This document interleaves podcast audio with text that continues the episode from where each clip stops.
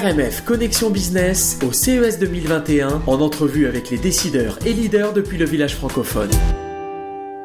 Bonjour Catherine Loubier, vous êtes déléguée générale du Québec à New York et on est absolument ravi de nous entretenir avec nous. C'est euh, beaucoup de chance. Évidemment, aujourd'hui est en plus un jour euh, particulier, on va revenir dessus. Euh, est-ce que vous pouvez m'expliquer votre mission? Oui, bonjour, mais merci de me recevoir. Je suis enchantée d'être d'être avec vous dans la francophonie. Euh, écoutez, euh, le bureau ici existe depuis 80 ans à New York. C'était le premier bureau aux États-Unis. On est établi, comme vous le savez, je pense, maintenant avec euh, un total de neuf bureaux aux États-Unis. Donc, on a une équipe assez importante. Notre priorité, c'est de grandir nos exportations, donc d'accompagner euh, nos entreprises sur le territoire, leur ouvrir des portes pour des acheteurs. Donc, c'est vraiment euh, notre obsession, comme on dit. Euh, on a d'autres aspects de notre mandat, mais sur celui-là, moi, j'ai décidé de positionner beaucoup le Québec comme partenaire de la décarbonisation du Nord-Est, parce qu'on est très vert. On a d'une part de l'énergie propre à vendre, mais aussi on a des entreprises qui peuvent aider à verdir les édifices, électrifier et compléter, je dirais, euh, l'offre des entreprises en territoire américain euh, et certainement ici dans la région de, New York. Donc, euh, nous avons également un, mandat, en plus d'ouvrir des portes pour nos entreprises, des acheteurs américains dans tous les secteurs forts du Québec.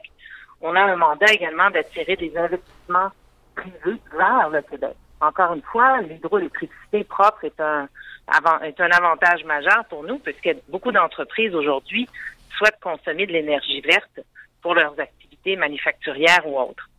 Euh, j'ai aussi dans mon mandat, en plus du euh, Mid-Atlantique, ben, tous les États du Mid-Atlantique, je travaille de près et je, je c'est dans mes responsabilités euh, de couvrir notre bureau de Washington, Washington DC, donc de couvrir, si vous voulez, le gouvernement fédéral américain Mhm. et de contrer les menaces protectionnistes euh, également qui peuvent euh, être euh, prises par l'administration américaine à l'égard du Canada et du Québec. C'est effectivement très intéressant. Mhm. Aujourd'hui, c'est jour bah, d'investiture du, du, nouveau gouvernement américain. je ne vais pas vous demander évidemment hein, ce, que, ce que vous pensez des idées politiques de, de, de Joe Biden, mais est-ce que les innovations, les rencontres, les échanges sont proportionnels aux intentions des politiques entre les US et le Canada, entre New York et le Québec, entre Washington et le Québec? Absolument. On peut dire que les politiciens d'un côté et de l'autre de la frontière ont comme priorité le commerce. Hein. Elles veulent, euh, euh, des deux côtés de la frontière, on veut grandir euh, le commerce qui se fait entre nos deux pays. D'ailleurs, c'est la relation économique la plus importante au monde, la plus grande frontière au monde que nous partageons comme pays avec les États-Unis. 70% de nos exportations sont à destination des États-Unis. C'est extrêmement important ce partenaire économique. Mais de la même manière, le premier, la première destination euh, des exportations américaines vers un pays étranger, c'est le Canada. Mhm. Donc, euh, c'est le premier pays d'exportation pour les États-Unis également. Nos chaînes d'approvisionnement, là, ces chaînes d'approvisionnement qui nous permettent de fabriquer des biens, sont extrêmement intégrées d'un bord et l'autre de la frontière. On peut penser qu'un produit va traverser la frontière plusieurs fois avant d'être fini euh, par exemple, le Québec vend énormément d'aluminium, qui est l'aluminium le plus vert au monde en passant, puisqu'il est fait avec notre hydroélectricité. Euh, on vend beaucoup d'aluminium aux Américains. Ça va dans les voitures, ça va dans les produits euh, du domaine aérospatial, etc. on a on a aussi beaucoup d'acier qui est envoyé vers les Américains. Ces deux métaux sont envoyés vers les vers les États-Unis depuis la Grande Guerre. Donc, euh, une relation euh, interdépendante, si on veut, euh, à l'égard de plusieurs produits entre le Canada et les États-Unis. Et l'énergie aussi, nous sommes le premier fournisseur d'énergie, le Canada vers les États-Unis, puis le Québec, en termes d'hydroélectricité, exporte aux États-Unis depuis plus de 100 ans.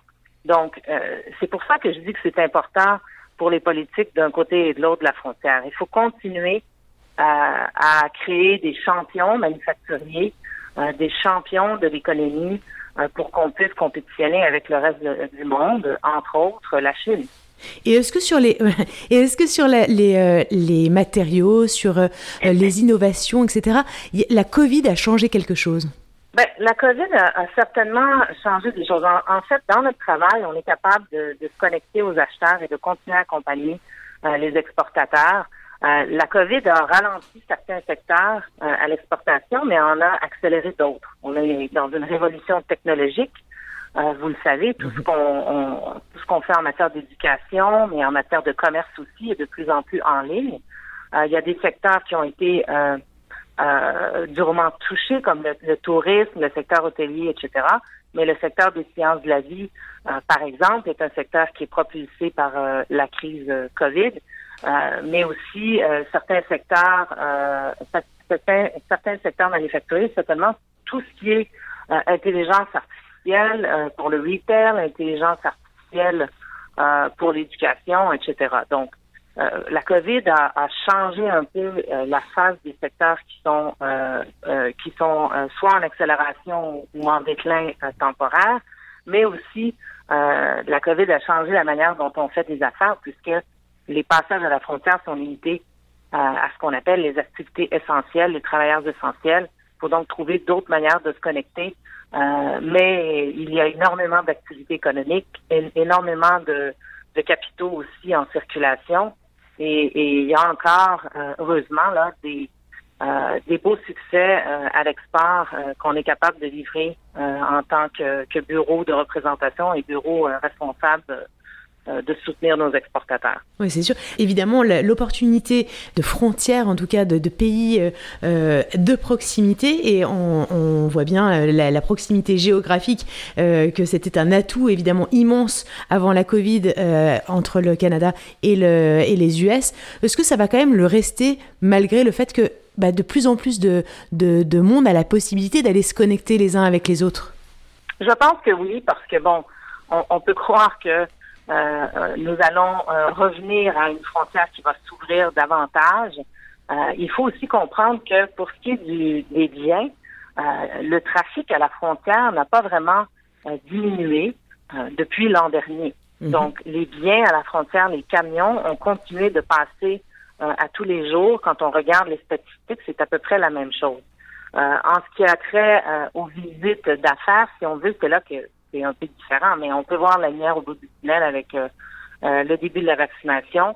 Et on, peut croire que euh, à un moment donné, on sera capable d'aller rencontrer les Américains physiquement, faire des, des réunions d'affaires, des réunions qui nous permettront de rencontrer encore plus de contacts.